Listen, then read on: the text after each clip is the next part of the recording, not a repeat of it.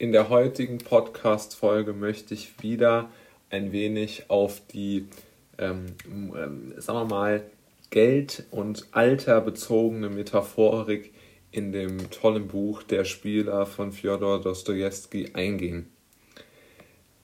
Die wohlhabende ältere Tante wird sehr, sehr charakteristisch, wie ich denke, ähm, für einen wohlhabenden Menschen dargestellt. Nämlich sie ist, wie gesagt, sehr, sehr alt und dazu noch sehr, sehr gebrechlich. Ähm, das manifestiert sich darin, dass sie auf einer Art Trage ähm, durch die Gegend tatsächlich ähm, getragen wird. Also sie ist wirklich nicht fähig, alleine sich fortzubewegen, sondern braucht dafür andere. Ja, und Dostoevsky war ja immer auf der Suche, also persönlich er, war immer auf der Suche nach Geld, nach Erfolg, nach Macht. Also er hatte ganz klar diese Motivlage. Trotzdem hat er erkannt, dass das Geld einen auch in eine falsche beziehungsweise einfach in eine schwierige Richtung treiben kann.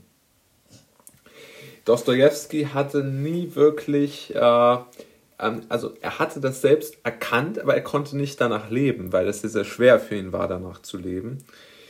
Denn der Wohlstand hat ihn beeindruckt, aber er war sich schon darüber bewusst, welche Schattenseiten diese eindeutige Motive der Akkumulation von Kapital haben, nämlich dass sich die, die, die, äh, die Resultate erst am Ende ähm, des Lebens einstellen werden, wenn man es selbst äh, erarbeitet. Ja? Er hat das auch in seinem Buch, auch im, im, im Spieler, sehr äh, deutlich und pointiert äh, dahingehend formuliert, dass ähm, der, der Deutsche deshalb ein großes Potenzial dazu hätte, reich zu werden, weil er, äh, er formuliert es so, weil er einfach äh, die Chance hat äh, oder es psychisch, äh, psychisch aushält, immer zu arbeiten, kein Geld auszugeben, nicht gut zu leben im Sinne von äh, verschwenderisch, teure Urlaube etc.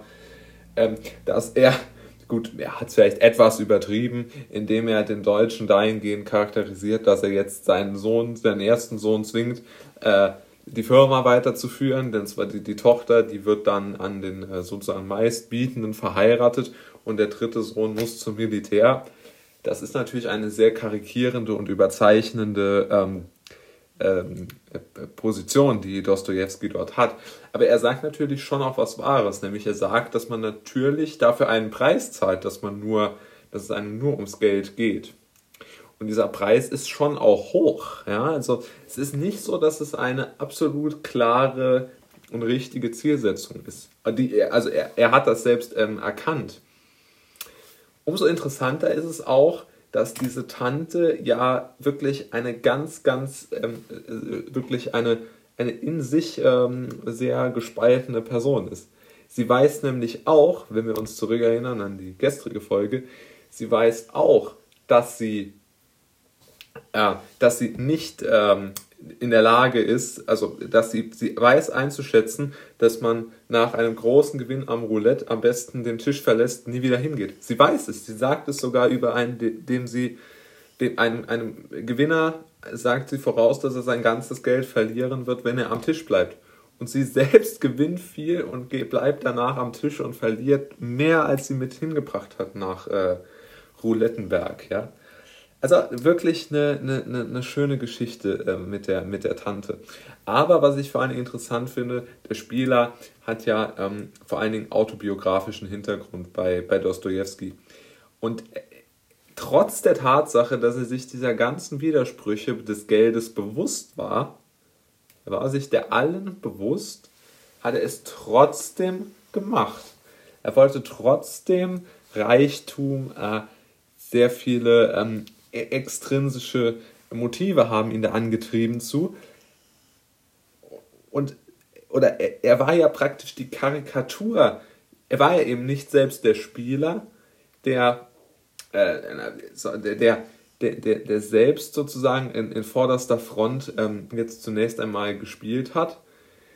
In diesem Buch aus meiner Sicht. Das werden andere vielleicht anders sehen, aber ich glaube, er ist tendenziell eher jemand, der das Ganze von außen betrachtet, also er ist persönlich, also Dostoevsky, und sagt, okay, der Spieler, die Tante, der General, die alle handeln absolut irrational und trotzdem irgendwo aus ihrer Sicht her richtig. Nämlich aus welcher Sicht?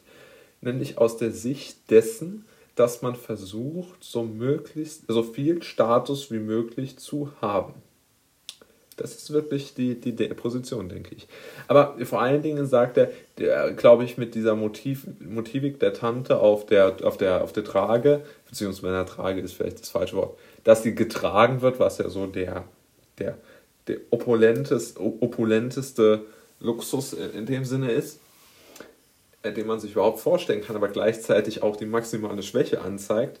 Wie, ich glaube, er, er kann damit sehr, sehr gut zeigen, welche welche Schattenseiten das Geld hat und dass man nie sagen sollte, es ist die eine oder es ist die andere Seite. Also eine spannende Frage, über die man, glaube ich, auch selbst sehr, sehr gut nachdenken kann. Und eines, ein fantastisches Buch, wirklich eine, eine tolle, ein tolles Buch. Also das kann man nur empfehlen, wenn man sich vor allen Dingen mit der Frage beschäftigt, mit der ich mich auch äh, viel beschäftige, ja, wie man jetzt zu solchen aggressiven Zielen wie äh, viel Geld verdienen, viel Macht haben, viel Status haben, bewundert werden im Luxusleben, welche, welche, ähm, welche Preise das auch erfordert. Und ich glaube, dafür ist es ein tolles Buch, denn diese Preise sind nicht zu vernachlässigen, auf gar keinen Fall. Und äh, tendenziell ähm, ja, wird das, ähm, wird das äh, schlimmer ja, und nicht besser. Also das kann man, glaube ich, sagen. Und ähm, ja, das ist eine, eine fantastische Situation, äh, in der man dieses Buch einfach äh, zur Hand nehmen kann, wenn man sich fragt, hinke ich im Leben vielleicht materiell hinterher? Wie in meinem Buch, also in meinem persönlichen Buch, Die Wahrheit über Angst und Zwang, da, da denke ich oder beschreibe ich auch, dass diese Angst, hinten dran zu sein, materiell, also irgendwo nicht, nicht, nicht hinten hinterher zu kommen hinter den anderen, dass die ein fundamentaler Triebfeder der Angst ist. Und ich beschreibe, glaube ich, dort auch gut, warum es so ist.